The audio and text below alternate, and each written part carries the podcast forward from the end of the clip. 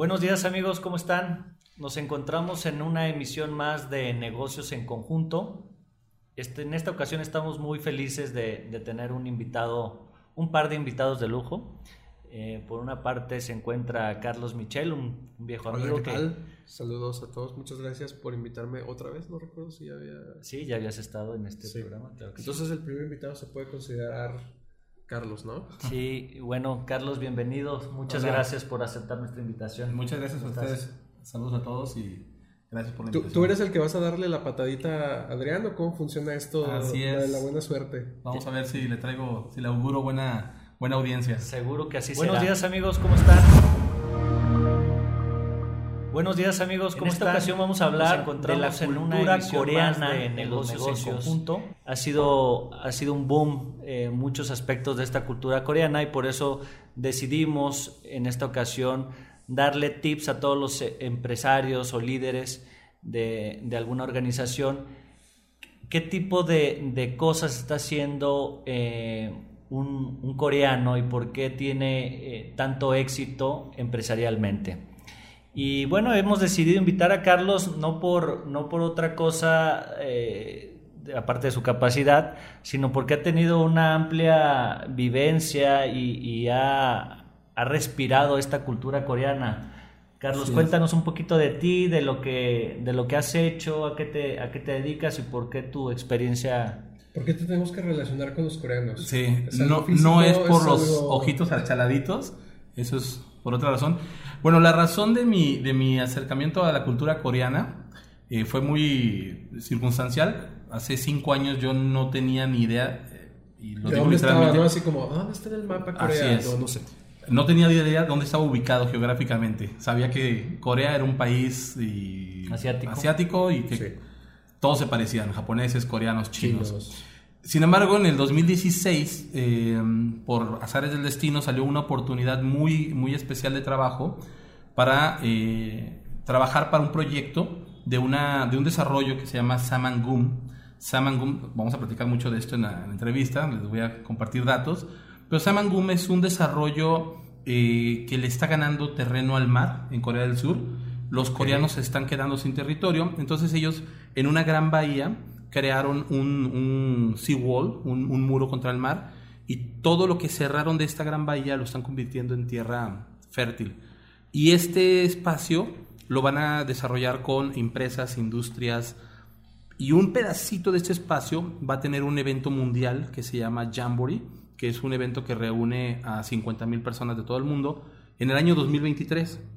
Pues bien, a mí me contrataron para hacer el vínculo entre el proyecto, los desarrolladores del proyecto en Corea del Sur y los posibles asistentes y los, mm, los votantes, porque esto era un tema de votación eh, para seleccionar la sede. O sea, como la FIFA, tú eras el que llevaba los sobrecitos así con dinero. de- Yo era- Aquí- ahí le va su voto, señor Blatter, señor Platini. Mira, ra- exactamente, yo tenía que entender la cultura coreana, entender el proyecto de Samangum, entender la propuesta, traducirla o tropicalizarla a, la- a Latinoamérica y después me tuve que ir a visitar todos los países de Latinoamérica para convencer a los que iban a votar por qué la cultura coreana, por qué Samangum era la elección... Pero sin sobres de dinero. no, sin no, no, nada de eso. La competencia fue contra Polonia.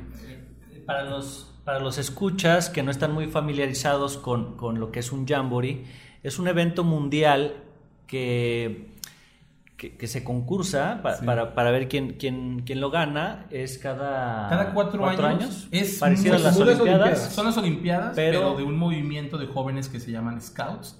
Ah, Los. Scouts se reúnen cada cuatro años. Los que eran ñoños. los ñoños que venden galletas. Bueno, ellos cada cuatro años se juntan. Te vas a meter una bronca muy Sí, seria, Mitch. y, y de, y hacerlo. entrada con dos Tengo- de esta mesa que, somos que scouts. hacer- te- te- y les voy a contar mi historia con los scouts. O sea, ¿por qué ese, ¿Por qué ese sentimiento? Pero ahorita- A los Scouts o los amas o los odias. Bueno, me voy a vivir a Corea del Sur y entonces mi trabajo tiene que ver con el entender la cultura coreana, entender el modelo de negocio, el modelo productivo, etcétera, para después poderlo traducir a la oferta que, que- que llevó Corea a, a esta competencia y Ok. que gracias a Dios ganó. Entonces, En el año 2023... Hiciste buena chamba. Sí, eh, gracias a esta chamba, el gobierno de Corea me otorga la ciudadana, ciudadanía honoraria. Ah, tú eres coreano. Soy ciudadano honorario co- Es el coreano. primer coreano que conozco. Sí, pero es, es una ciudadanía ho- honoraria. Es no decir, cuentas si no traes el pasaporte. es, es correcto. Y bueno, durante un año eh, tuve la, la fortuna de entender esta forma de esto que comenta Adrián, cómo trabaja el coreano y qué es lo que ha provocado este boom económico, social, político, que los tienen como un referente. Ahorita con el COVID, Corea es un referente porque fue quien mejor gestionó la crisis y quien más rápido salió del Ahorita- problema. Ahorita vamos a, a tocar ese tema, Carlos, disculpa que te interrumpa, eh, pero quiero hacer énfasis en, en por qué es- elegimos este tema, por qué la cultura coreana y más allá de la moda. Eh, traigo unos datos que me parecen eh, muy, muy relevantes comentarles.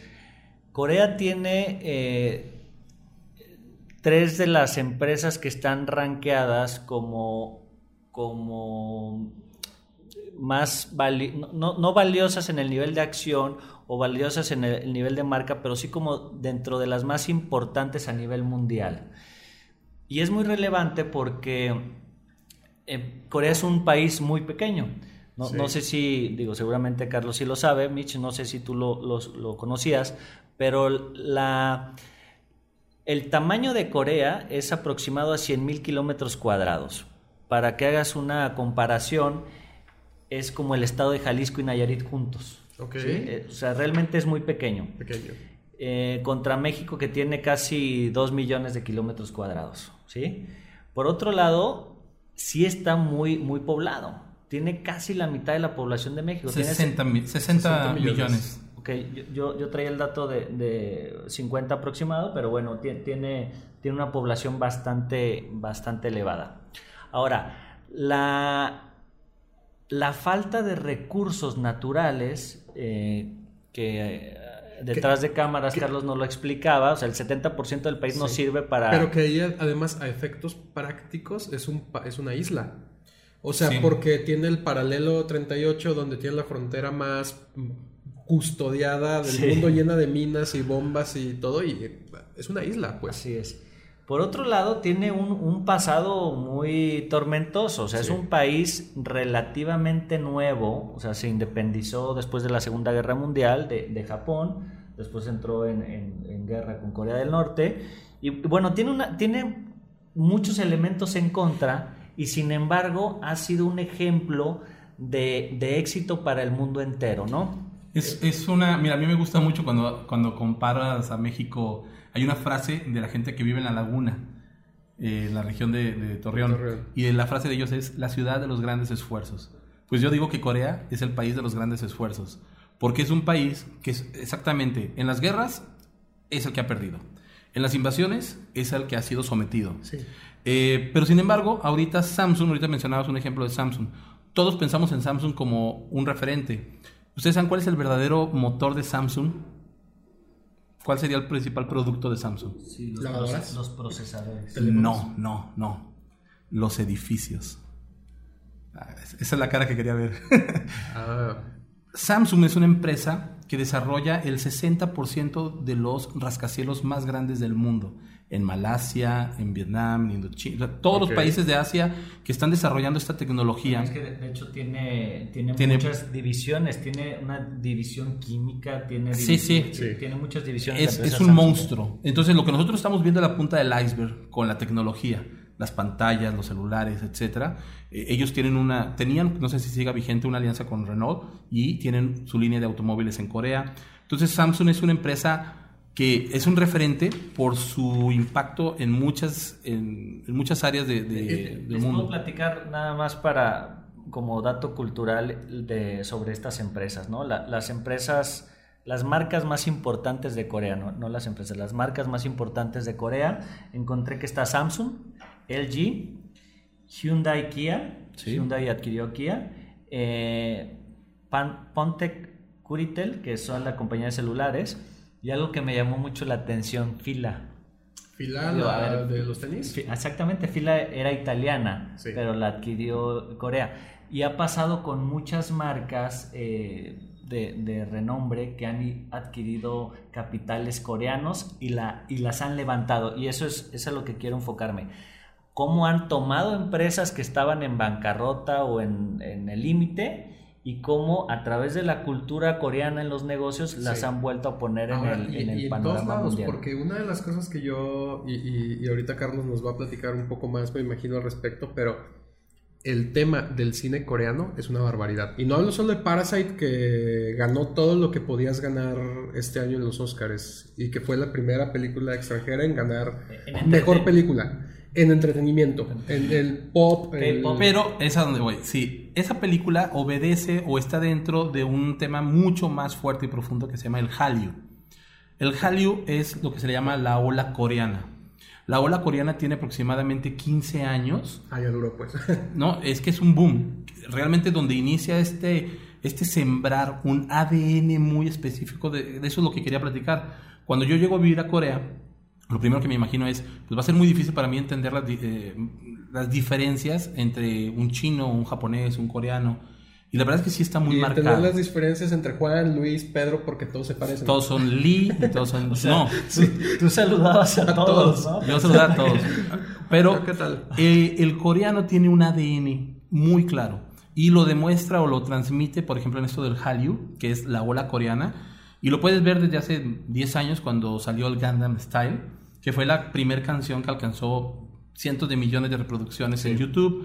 Y de ahí nos pasamos al K-pop, K-pop. que es una música que ahorita ya es considerada dentro de los MTV Awards como una categoría especial. Ya la han imitado muchos países. Este, Es, es un fenómeno. Sí, sí, sí. Justo Ahora- ahorita que decías de este restaurante de, de barbecue coreano que no es coreano, este, cuando yo fui a comer ahí, en la noche tenían un grupo de K-pop que se iba a presentar y ya había gente, así como esperando a que llegaran, que porque eran ídolos y me imagino que para que viniera a Guadalajara a un restaurante barbecue coreano no eran tan ídolos, pues. Claro. Pero- Pero entonces hablando de música, Sí. de cine, de, de película, no, de, de, de varias Sí, en, en cine donde, donde yo lo conozco y, y por eso hacía énfasis que no solo era Parasite, que Parasite ganó todo, o sea, llevan 15 años Sí. fácil con grandes directores que hacen películas, sobre todo, tiene unas películas policíacas Buenísimas. impresionantes. Y si quieren algo de zombies, una de las mejores de zombies de los últimos años fue la de Tren a Busan, que es una película que va a salir el- la Y, hay parte. otra que no me acuerdo de un monstruo que está por ahí, un Pues monstruo químico que, que lo crean ahí, no me acuerdo cómo se llama. Pero, pero todo esto que está platicando, ¿cómo, cómo se conecta con, con lo que inicialmente comentaba Adrián? Es que al final de cuentas es una cultura que está orgullosa de su ADN, está orgullosa de su esencia como, como cultura.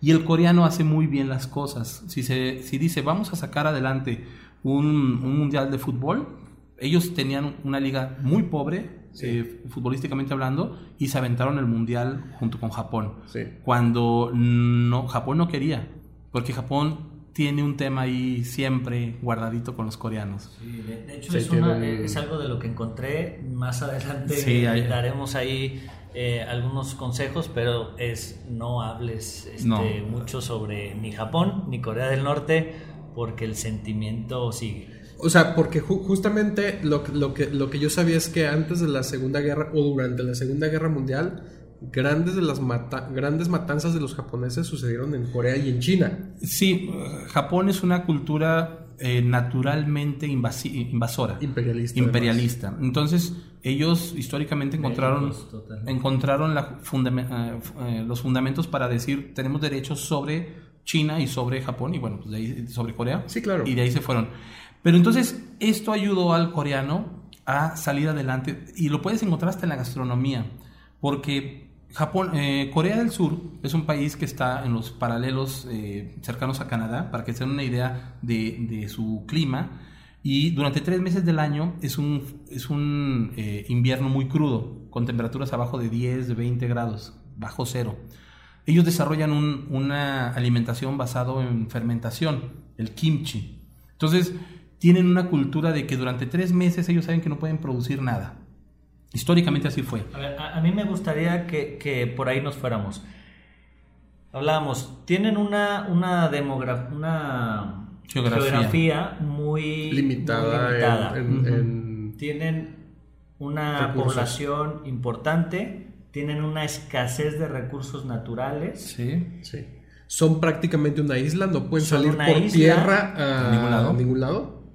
y estuvieron hace 70 años prácticamente en la Bajo lona cavando eh, destrozados, ¿no? Es correcto. Entonces, ¿qué es lo que tiene el, el coreano y cómo los, los líderes, cómo los empresarios pueden tomar esas, esa- esas buenas prácticas eh, a, a las empresas? Vamos a hablar también de aquellas personas que quieran hacer negocios con coreanos que deben de cuidar. De Pero tú como, como líder, como mexicano, como latinoamericano, como...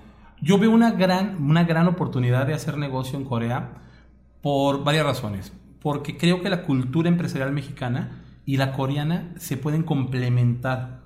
No se pueden comparar, somos muy diferentes.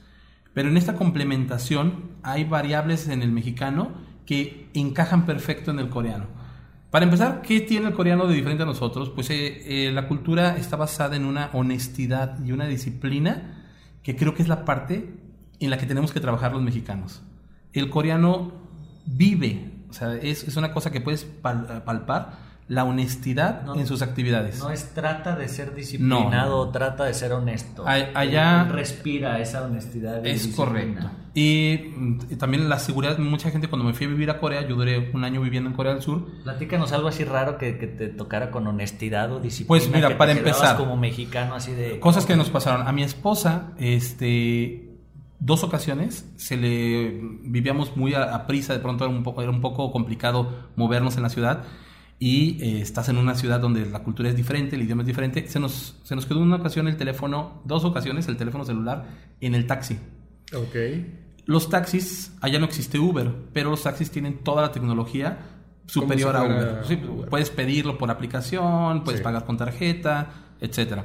Digamos que ya lo tienen o con esa Mm, marca. Exactamente. Entonces, eh, un amigo de nosotros que tenía toda la O aplicación sea, desarrollada. el choque cultural es que no podías regatear con ellos. Así de, oye, voy aquí Sí, al, porque par- puedes ir a los- parque, no sé qué. Ah, no, los taxistas, ¿Cuánto no. es lo menos? No, ya no existe eso.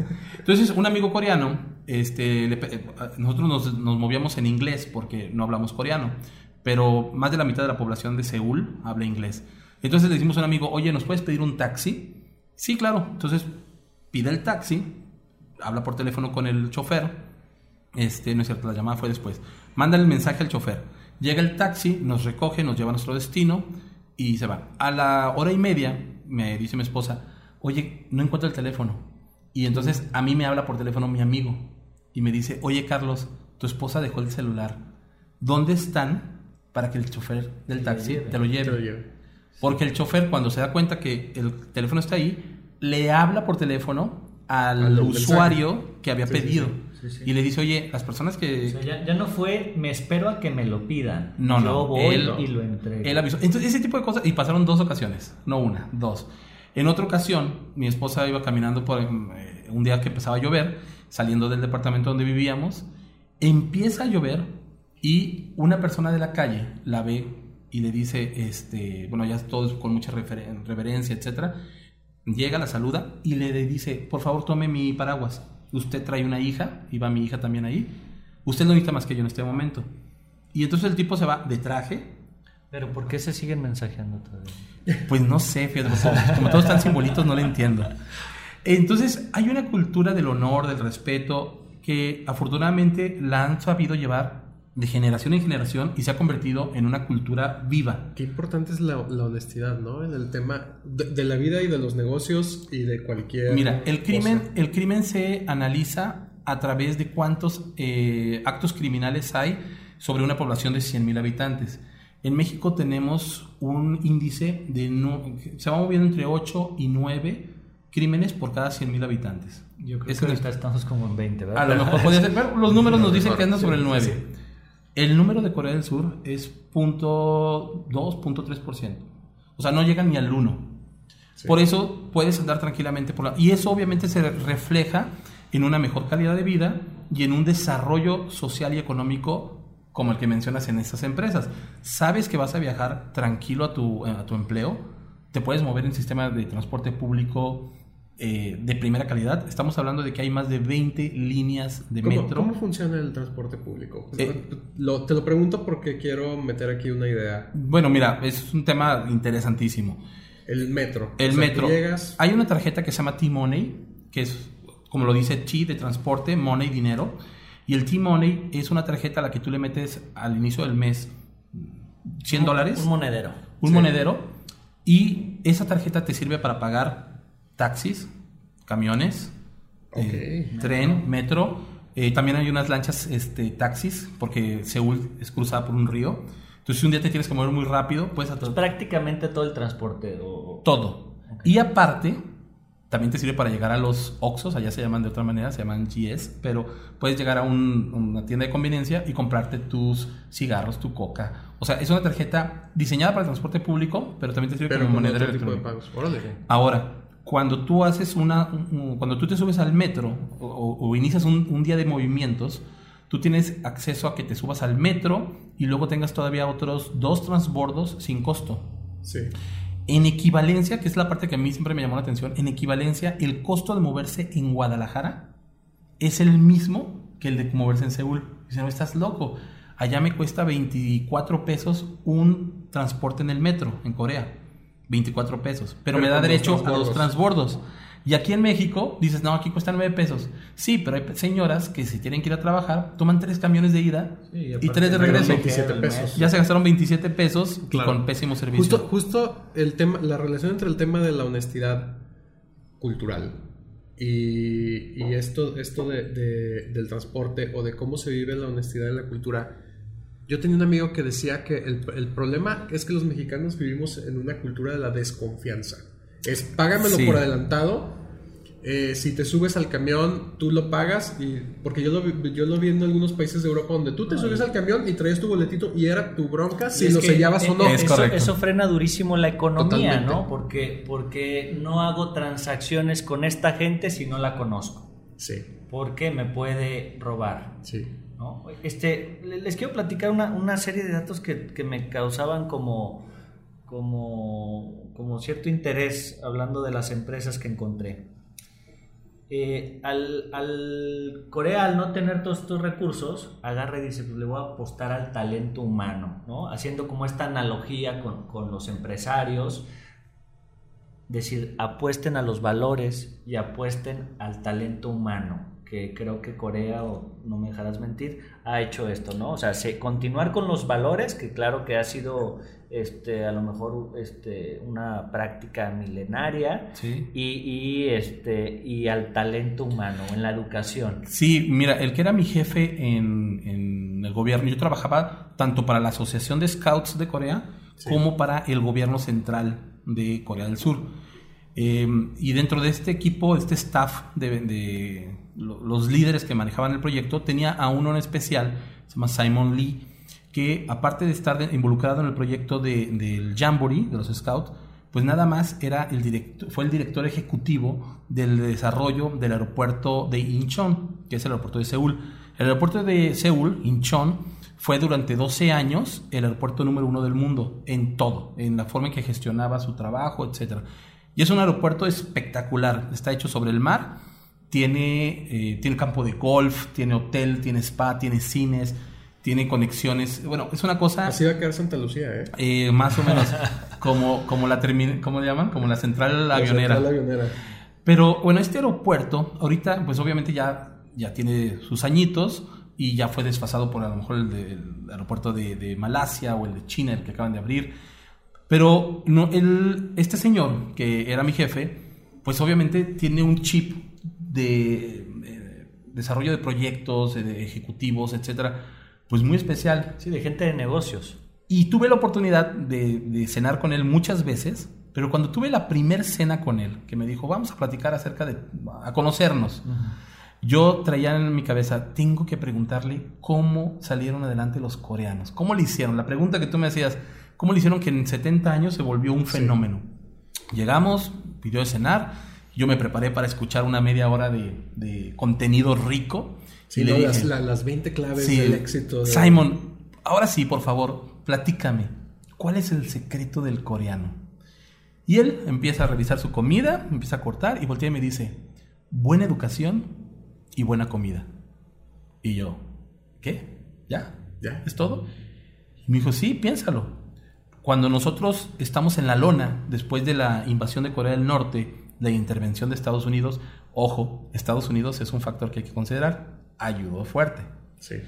Pero eh, el coreano hizo su parte, que dijeron, lo que tenemos que apostar es a que nuestro pueblo no tenga hambre, esté bien alimentado, esté sano que aquí en México tenemos el 80% de las tienditas de conveniencia vendiéndonos pan, azúcar. si no tienes una buena alimentación y por más buena educación, no te Ya está la, la consecuencia es tener ahorita los, los muertos por, por obesidad, por diabetes. Por... No, no, no. Y, y, la otra es que mucha gente le apuesta mucho a la educación.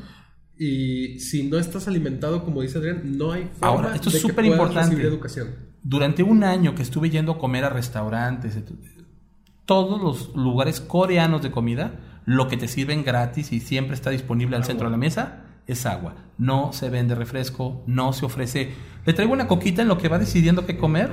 No existe. No se toma Coca-Cola. Son de los datos culturales que yo encontré en mis investigaciones especiales. Es justo eso que dices. El agua y, cosas como las propinas no se dan No se da propina. Se, no se da se propina. interpretan como ofensivas. Este, y bueno, perdón, nomás. Y la otra recomendación que me hizo Simon fue la educación. Y eso lo puedes, lo puedes ver porque el sistema educativo coreano es de los más exigentes y de más alto nivel del mundo, que tiene su contraparte negativa. Tienes ahí los, los grados, grados altos de suicidio. Los chicos de pronto no logran estas aspiraciones profesionales y se reflejan en frustraciones que, que derivan en problemas emocionales y bueno. Pero bueno, esta educación y esta alimentación son la base para desarrollar los pasos posteriores. Y creo que ese sería el principal tema a desarrollar Oye, aquí Carlos, en Latinoamérica. Y como, como empresa, digo, tú, a ti te tocó moverte en una organización que de alguna forma tenía sus, aspectos gubernamentales. Sí. Pero eh, cuéntanos qué buenas prácticas tenían como organización que tú consideras pueden dar resultado aquí en México a una mayor productividad, mejores equipos de trabajo. mira, cuando yo iba volando para allá, eh, a Corea del Sur, yo eh, iba con mi esposa y con mi hija de un año y medio en un vuelo de 14 horas y mientras que iba volando, yo ya había leído algo de la cultura coreana, iba con miedo, decir, voy a irme a incrustar a una de las culturas laborales más demandantes, en donde a lo mejor yo voy a llegar con mi perfil latinoamericano y me van a señalar, me van a... Sí, de que pues que un cigarrito. Sí, sí, sí, exactamente.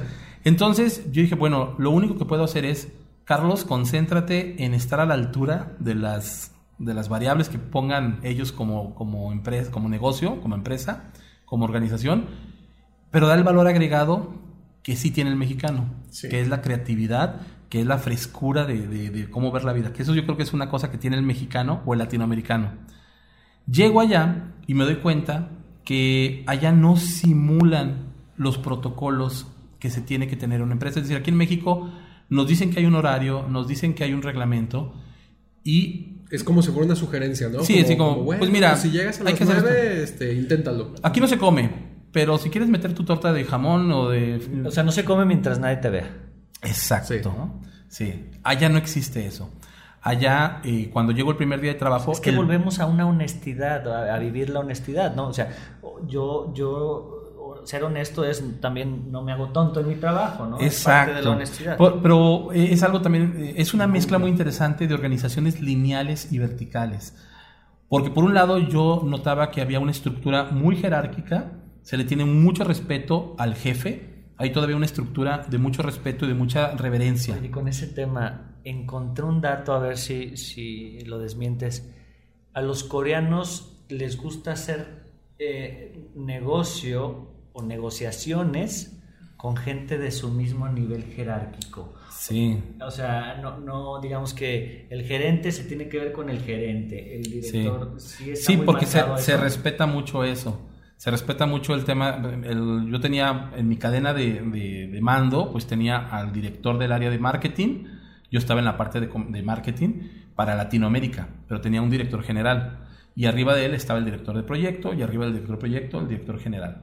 Entonces, eh, tuvimos varias reuniones y actividades en donde cuando, cuando estuvimos viajando por Sudamérica, pues el que iba como director, pues es el que tocaba los temas importantes. Y él me decía, mira, tú vas a decir esto, tú vas a decir esto, y los temas importantes, los, temas, las tomas de decisiones, ni siquiera quiero que las menciones, esas las voy a manejar yo.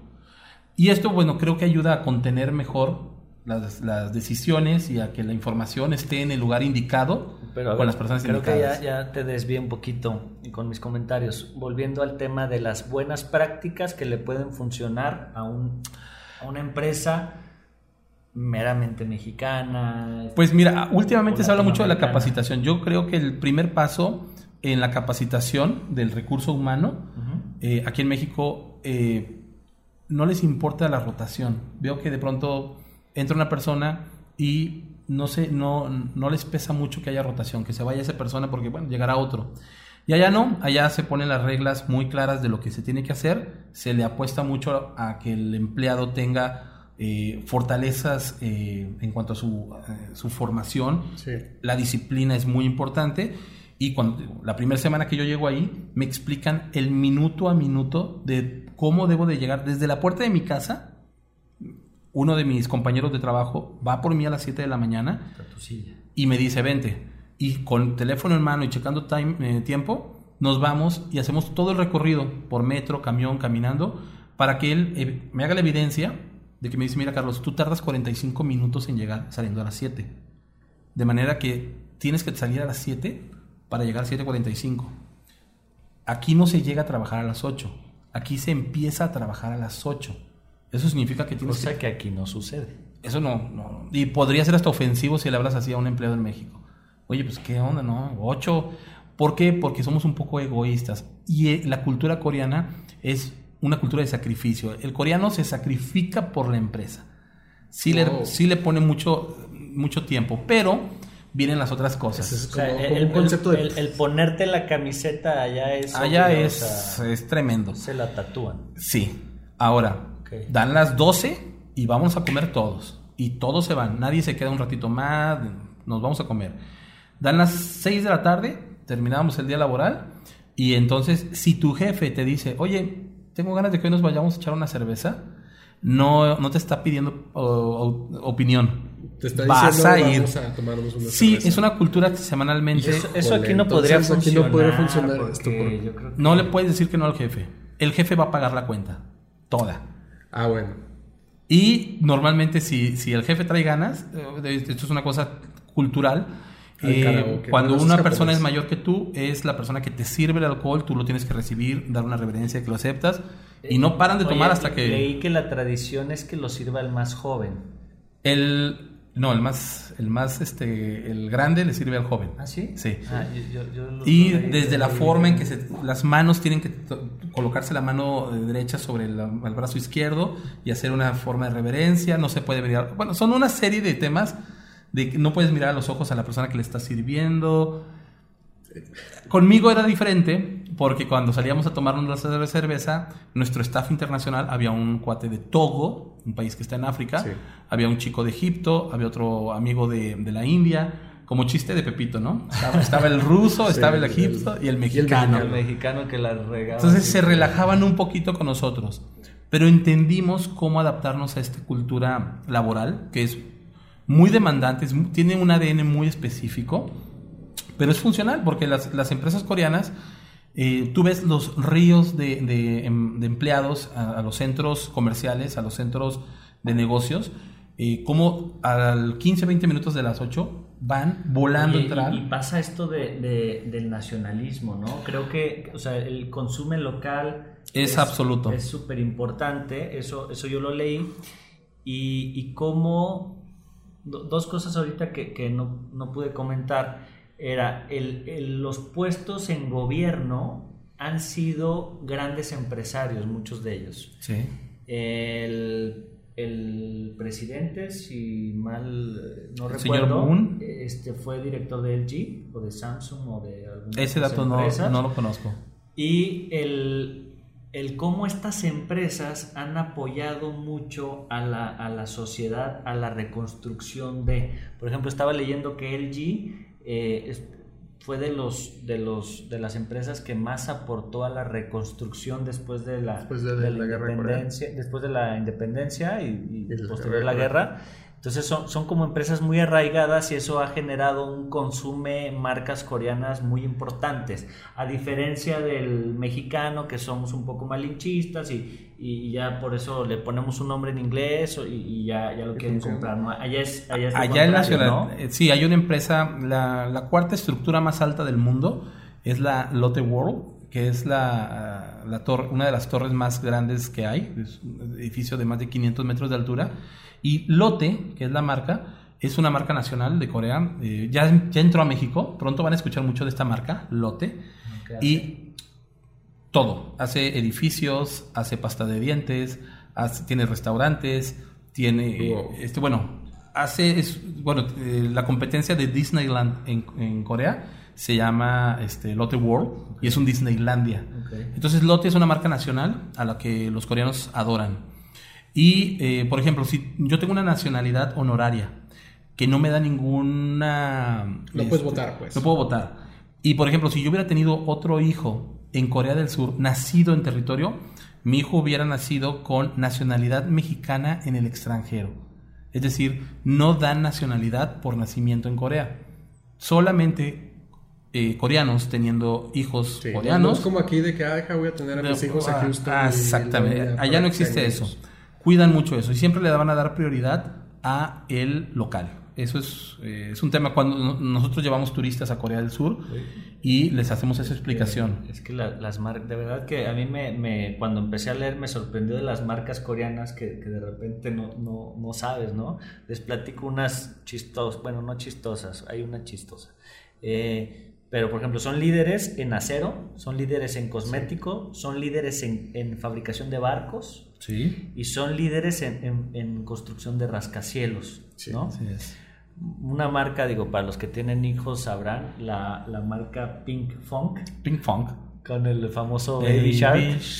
¿Es de ellos? No, Es sí, de pero, ellos. pero tienen más de 4000 videos para niños. Digo, aquí la conocimos Órale. porque Baby Shark fue un. O sea, Sí, sí, sí. rompió todo, ¿no?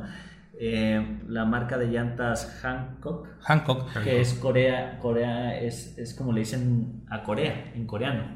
¿no? Es como decir mexicana. ¿no? Ok. Las llantas coreanas, eh, bueno, la- los autos Hyundai. Hablando del nacionalismo, la gran, la inmensa mayoría de vehículos son Hyundai o Kia. Sí, el 80% de los vehículos en ¿Daewoo Corea. es coreano también? Daewoo es coreana. Y tenían, allá sigue funcionando como marca de, de autos. Este, ¿Daewoo? Daewoo. Y un dato interesante, eh, por fortuna, por mi trabajo, tuve la oportunidad de, de moverme a, a varios lugares del mundo en diferentes líneas aéreas. Sí. Y ya tuve la fortuna de, de pisar pues cuatro o cinco de las líneas más emblemáticas, ¿no? Por Turkish, por. Emirates, por este... En el ranking de las aerolíneas con mejor servicio, calidad, etcétera, la tercera mejor del mundo es Korean Airlines. Y si un día tienen la oportunidad de viajar en un en Korean, van a decir, bueno, ya entendí por qué. El trato, la alimentación, el- el- la tecnología que está en el avión, este, todo. Brinca mucho. O sea, te das cuenta que estás volando en una... Emirates es la mejor del mundo. Eso sí yo, lo yo puedo tengo comprobar. una, una, una pregunta aquí, Carlos, y a, a ver si no se desvía un poco todo, pero que tiene. Eh, No- no podemos editar, Hemos, estado, hemos estado hablando de estas empresas, grandes marcas. ¿Y qué, qué pasa con los negocios pequeños o con las empresas pequeñas en, en Corea? ¿Cómo Ah, ¿Hay- arranca ¿Hay pymes allá? Mira, cono- vivía en, yo vivía en Seúl y ahí habíam- hab- habíamos una comunidad de aproximadamente 500 mexicanos que estábamos en una organización, mexicanos en Corea. Nos reuníamos una vez al mes a platicar. La mayoría de los mexicanos que estaban allá, unos trabajaban en la parte de la representación diplomática, Sí. eh, parte militar, y muchos trabajaban para Samsung, para unos LG. para LG, para Bosch. eh, Bosch estaba ahí también, es alemana, pero tiene Sí. una fuerte presencia en Corea. Y entonces ahí platicábamos mucho de cómo, cómo se vivía, cómo podíamos trascender para dejar de ser empleados. Y una, en una ocasión me platicaron, pues mira, si tú quieres iniciar un negocio aquí en Corea, primero tienes que as- asociarte con un coreano. Okay.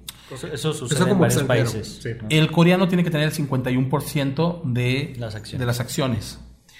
Y tienes que demostrar una solvencia económica eh, mínima de 100 mil dólares para arrancar una, una SA.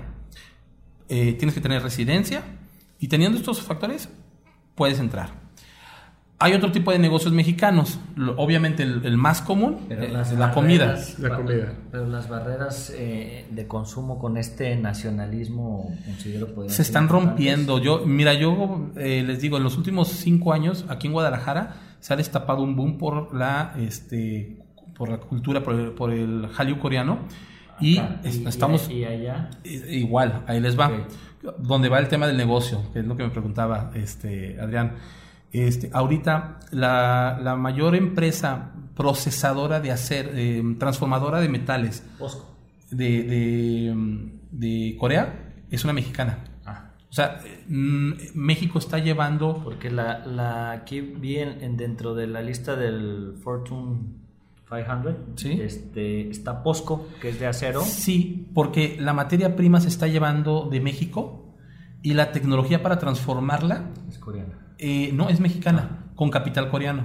Entonces, este, tema de la, de la, industria de la transformación está muy fuerte, muy vigente. En este lugar que se llama Samangum, viene un boom para los próximos 40 o 50 años. es otro tema. Corea avanza a pasos de gigante. Ellos no planean a 5 años, no planean a, 10 años. Samangum tiene un centro interpretativo, un, museo interpretativo que tiene una planeación de 100 años. Puedes entrar y lo primero que ves es un muro con un timeline que te dice, nuestro proyecto empezó en 1990 y, va a terminar en 2090.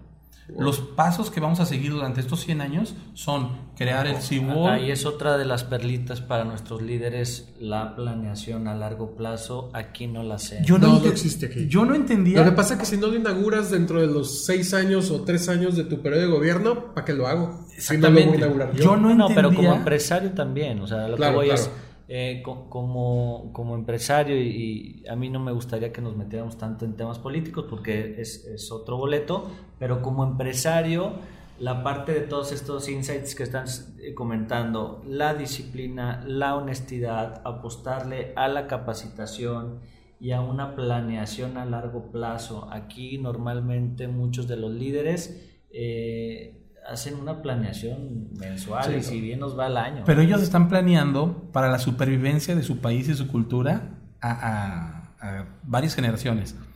Eh, entonces, este lugar que les comento, Samangum, está teniendo, es un, es un desarrollo que tiene una parte eh, ecológica, una parte industrial, una parte de vivienda, una parte recreacional, una parte turística y toda ecoambientalmente sustentable toda basada en los más altos estándares ahorita de, calidad de vida y eh, le están apostando a que la gran riqueza de China, de Japón, voltee a ver este lugar y diga, ah, yo me quiero vivir ahí. Y pase algo de lo que está pasando en Dubai. va a ser el nuevo Dubai o el Dubai asiático. Algo es, pero es un proyecto de 100 años. Y creo que México puede ir a buscar lo que sí tenemos, porque nosotros somos un país, como decía Adrián, 20 veces más grande tenemos la materia prima, los metales, la, flora, la fauna, la agricultura. la agricultura, para decirle a Corea, bueno, tú no tienes nada de lo que nosotros tenemos. Y este, podemos hacer un binomio muy, muy interesante eh, en la búsqueda de negocios. Oye, Carlos, a ver, para animar a, los empresarios que no, no contemplan hacer negocios en Corea, pero en un futuro, ¿qué aspectos son, tenemos en común? Y, y, uno me llamó la atención, mayormente son cristianos. Bueno, no.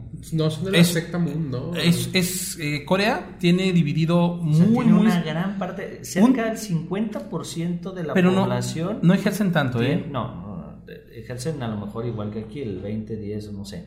Pero encontré que es la, la, la mitad eh, se dicen ser cristianos, hay chamanismo, budismo, confucianismo e islamismo. Sí.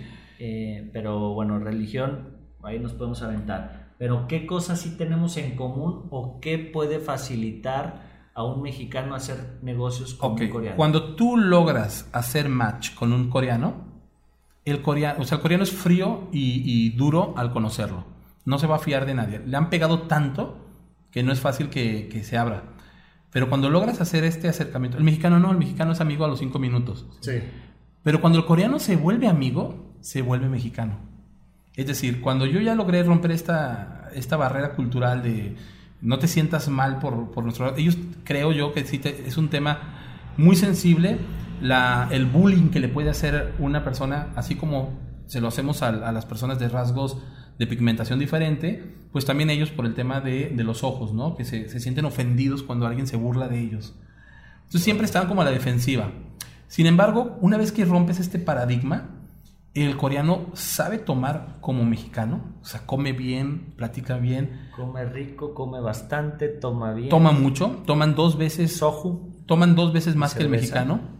Si el, mexi- si el mexicano se considera bueno para tomar cerveza, Allá te dice. el índice de ingesta anual es el doble. El coreano toma dos veces más que el mexicano. Pero no toma azúcares, por eso es que no engorda, no tiene la panzota que tenemos nosotros. que tengo yo. Gracias. Entonces, eh, la familia es, el- es un factor fundamental en el coreano. La familia es eh, la estructura básica, se le respeta mucho a la madre y al padre, que es muy similar al mexicano. Sí. Y eh, las culturas, eh, el respeto a las culturas ancestrales, es decir, así como nosotros tenemos un día de muertos, ellos tienen un día al que se le hace reverencia a los padres, vivos o muertos. Es un día de la familia, en el que se reúne la familia y se veneran a las generaciones pasadas. Es un día de muertos pero, pero es un día nacional. Entonces, son cosas, ellos no han caído en el Halloween, o sea, ellos siguen venerando a sus ancestros igual que nosotros. Eh, ellos tienen un, un respeto muy, muy fuerte a sus culturas, a su música, etcétera, igual que el mexicano. Entonces, cuando te das cuenta, hay un video muy bueno, igual te lo voy a compartir en redes sociales, hay un video muy bueno de la Secretaría de Turismo en donde México le manda una carta a Corea. Y en esta carta hacen una analogía de todas las cosas en las que somos similares. Estaría muy bien poner Muy, aquí el. muy bueno, Sí, se los paso ahorita. Veía que también son humildes, o sea, son, Muy son- humilde. Son una, una cultura. No, no juegan a ser el, el- el- Papá de- el papá de los pollitos, no. Saben cuál es su papel en el mundo y muy discretamente, muy humildemente, van subiendo, la van rompiendo. Cosa diferente, y lo digo con todo respeto a la comunidad japonesa, el japonés no, el japonés tiene una cultura de supremacía muy, muy marcada. Que Bueno. na- nada más antes, eh, para, para ver el tema cultural un poquito, y qué bueno que tocas el tema japonés, la importancia del saber gestionar las crisis, ¿no? La importancia de, de- de- o sea, porque sucedió en, en los países afectados durante la Segunda Guerra Mundial, Alemania, Japón, Corea también, y varios de los países afectados durante la Segunda Guerra Mundial que renacen Se y reinventan. se reinventan con una cultura distinta. Pero a diferencia de Japón o de Alemania, en Corea no existe el factor de la culpa. El de nosotros éramos lo- los Sí. malos en ese entonces, No, sino fuimos los afectados. Claro, y lo que hay una cultura, y esto me gustaría hacer muchísimo hincapié, porque el que quiera acercarse con un coreano debe de, debe de ser muy honesto, debe de ser muy leal, porque si hay una cosa que desarrolló el, el coreano y que no he visto en ningún lugar del mundo, Buscan es, contratos a largo plazo. sí. son personas increíblemente agradecidas. No he conocido a alguien, el mexicano podría, podría ser porque el mexicano también es muy agradecido. Lastimosamente el mexicano también es desconfiado, porque Sí. aquí tenemos la cultura del gandaya, del, de que sabes que siempre habrá alguien que te quiere meter el pie. Eres noble, hay una nobleza en el mexicano, pero sabes que el riesgo existe en México. Y el coreano, pues no ha tenido ese problema, a lo mejor lo tuvo, pero en este momento, lo que me tocó vivir a mí, yo vi una cultura increíblemente agradecida. Hay un monumento en donde tienen un reconocimiento y un agradecimiento a cada país que intervino cuando se dio la invasión de Corea del Norte. Y cada país levantó la voz en la ONU y decir, Sí. oye, estamos en contra de la invasión. ¿Y si estuvo México? Sí, y en la placa en donde viene qué dio cada país, tienen inventariado cada cosa que dio cada país. Y dice, Órale. por esto que me diste, gracias. Y es un monumento, mamá monumento. Entonces, obviamente, ¿qué creen que fue lo primero que hice cuando llegué a ese monumento? Te tomaste la foto. Ir a buscar. Apagar la llama Ir del a soldado. buscar la de México. Dije, bueno, Sí. ¿qué dio México, no? Sí. Porque estás viendo que Canadá, 40 tanques de guerra. mariachis para festejar. Sí. No, mandamos costales de frijol y arroz. O sea, México no era un país bélico, mandó comida. Y, Ah, bueno. y ellos dicen, y ahí viene la cantidad. México nos mandó tantos costales, tantos costales, tantos costales. México, gracias. Entonces, ese tipo de cosas son, son historias muy interesantes. Y me lo decía también Simon Lee, el, mi director de proyecto. Me dice, nosotros estamos agradecidos por todo lo que el mundo nos ayudó a ser lo que somos. Y por eso ahora hay mil, mil proyectos en todo el mundo regados en donde los coreanos apoyan a comunidades locales. Y además tengo otra pregunta. Snitch, te vas a acabar el programa. Ya sé, me lo voy a acabar, pero tengo que preguntar esto. Sí. Eh, como ustedes bien saben, la- la- nunca se firmó el fin de la guerra entre Corea del Sur y Corea del Norte. Es decir, técnicamente siguen en guerra. Sí. Declararon un cese de hostilidades y vámonos. Pausa. Es correcto. ¿Sí? ¿Cómo afecta a su cultura la sensación permanente de tener un enemigo con armas nucleares? Con, al vecino. Que Mira, solamente que tener un odia. enemigo. es Que, tú me, lo, que Sí. tú me lo digas y que también a lo mejor Adrián se lo pregunte o la audiencia lo esté pensando, es el mejor, el mejor ejemplo de que el marketing es perfecto. ¿Por qué? Porque eh, estas zonas bélicas, estas zonas mm, que, que todo el mundo conoce, se llaman DMZs. La DMZ, DMC, es la zona desmilitarizada. Son unos puntos en donde se permite llegar hasta el límite ¿Llegaste? Sí, sí, fue varias veces. Pero porque es un centro turístico. Aquí, aquí viene la desmitificación del, del mito y a lo mejor les voy a romper un poquito la ilusión.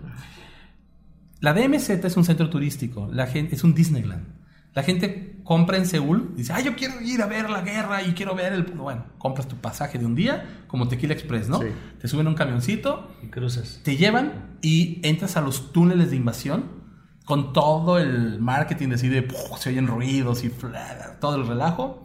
Luego te llevan a un mirador con un telescopio donde puedes ver una ciudad fantasma, una ciudad que, que no existe. Es una ciudad que crearon en Corea del Norte para hacer creer que había gente ahí, pero está vacía, es, es una ciudad de cartón. Yo nunca, aunque nunca fue ciudad. Nunca fue ciudad, pero está construida para que ellos piensen que sí está habitada. La ves con un telescopio lejísimos. Sí.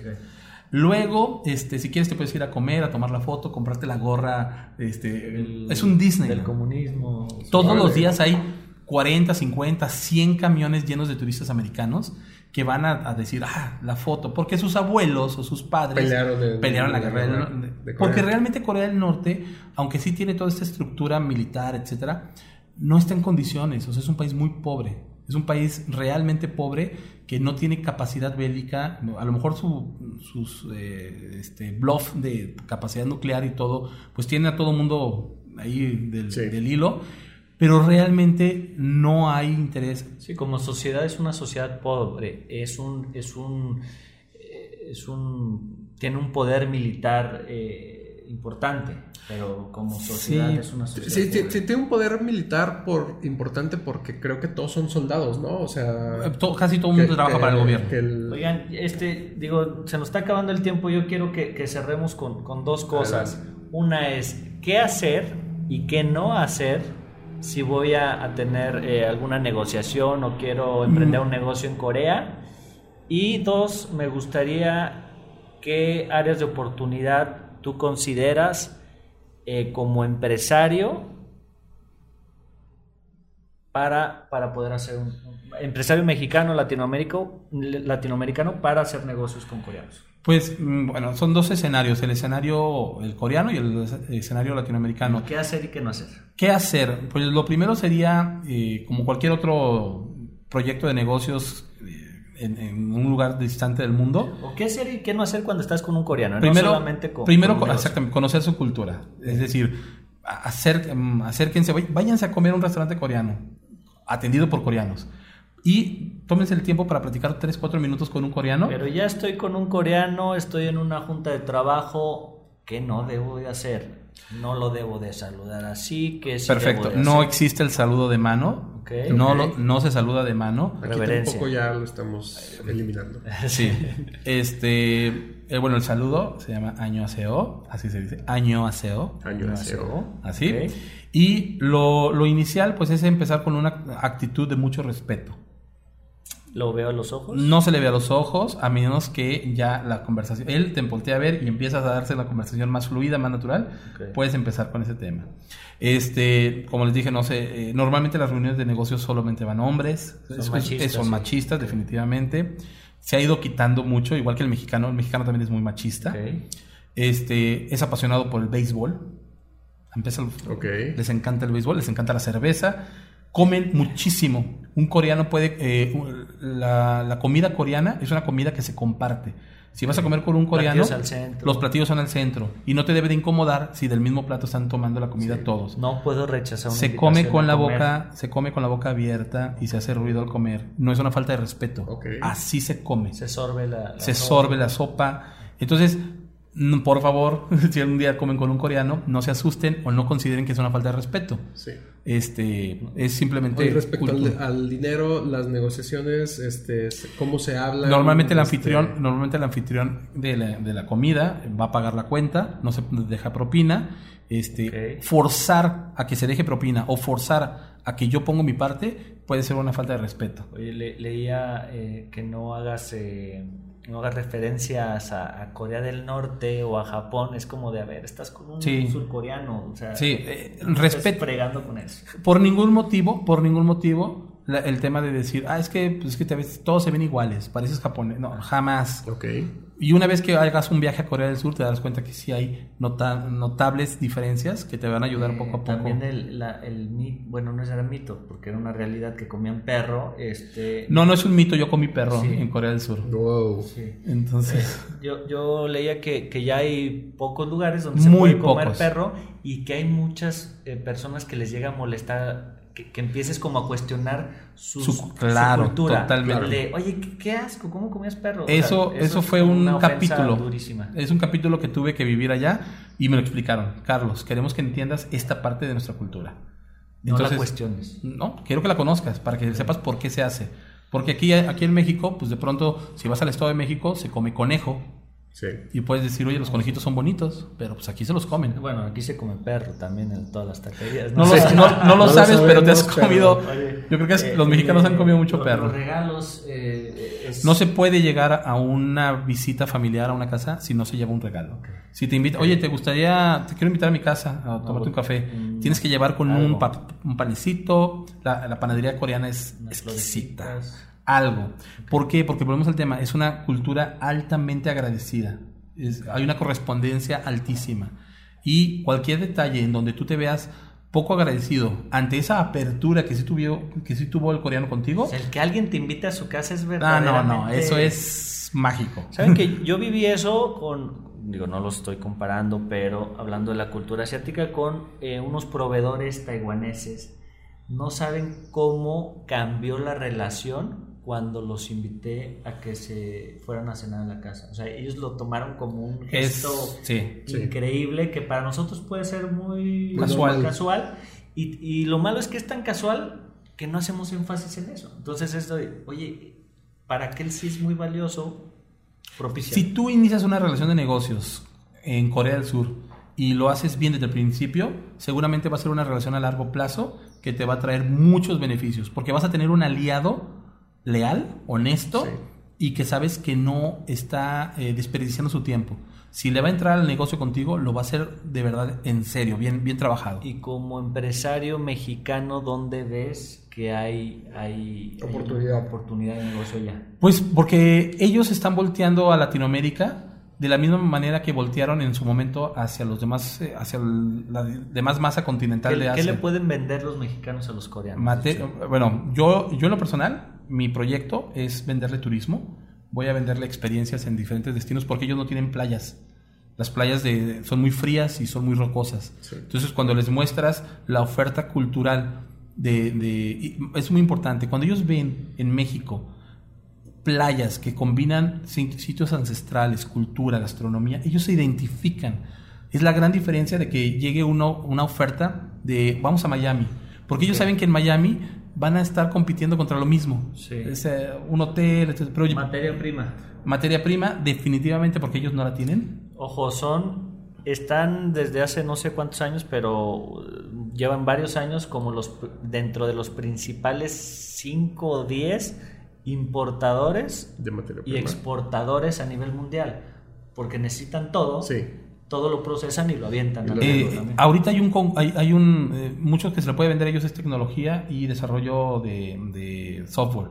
Están comprando mucho desarrollo de software en el mundo y este Corea es el consumidor número uno. Esto es un dato importante para toda la gente que tiene eh, exportaciones en temas alimenticios. Corea es el, el consumidor número uno de mariscos del mundo. Órale. Nadie consume más mariscos en el Ni mundo los que ellos. Nadie. El número uno es Corea. Entonces, esto es una excelente noticia para el que de pronto dice, bueno, quiero intentar empezar a vender Claro. algún producto. Eh, por ejemplo, tú al cine, que fui varias veces al cine en Corea, eh, aquí en México, ¿qué, qué es lo que metes tú a los para el cine? Palomitas, ¿Tú? refrescos. Eh, un trompo de pastor. No. bueno, allá yo, allá yo, iba al cine y comía calamares. Calama- calamares capeaditos en, en azúcar, que es la cosa más rica del mundo. Pero imagínate entrar con tu calamar todo capeadito así, crujientito. Que yo dije, ¿cómo se atreven? Imagínense el olor adentro del cine. Sí, no. No me importa, saben Sí, no. exquisitos. Así me aventé este Wonder Woman comiendo calamares con- este, fritos.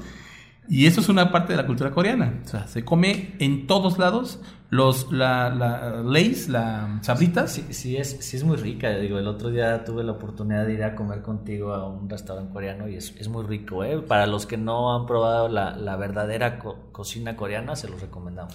Así es. Entonces, creo que la materia prima, eh, el coreano que venga a México, pues el tema del turismo. Sí. Este. Y bueno. ¿Vuelo directo? Sí, ya hay vuelo directo saliendo desde la Ciudad de México con Aeroméxico. Los mexicanos no requerimos ninguna visa especial para visitar Corea. Entonces, con tu pasaporte y con 20 mil pesos, estás viviendo una experiencia en Corea del yo, Sur. yo ya tengo una, una parte de la cultura coreana en casa. eh, tengo un miembro coreano Ah. en, mi, en mi familia. Este, Ah, sí, sí, el cierto. buen kiwi. Cierto.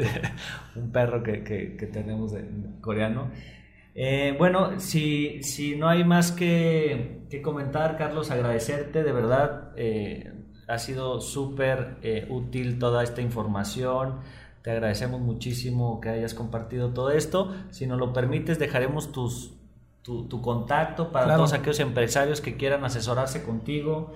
El año 2021, si alguien quiere experimentar algo de la cultura coreana, estaremos haciendo viajes, misiones comerciales para que Ah, vivan un viaje turístico, pero también contactando con empresarios de allá. Perfecto, y si no, déjenos sus comentarios, nosotros se los hacemos llegar a Carlos y con mucho gusto les respondemos.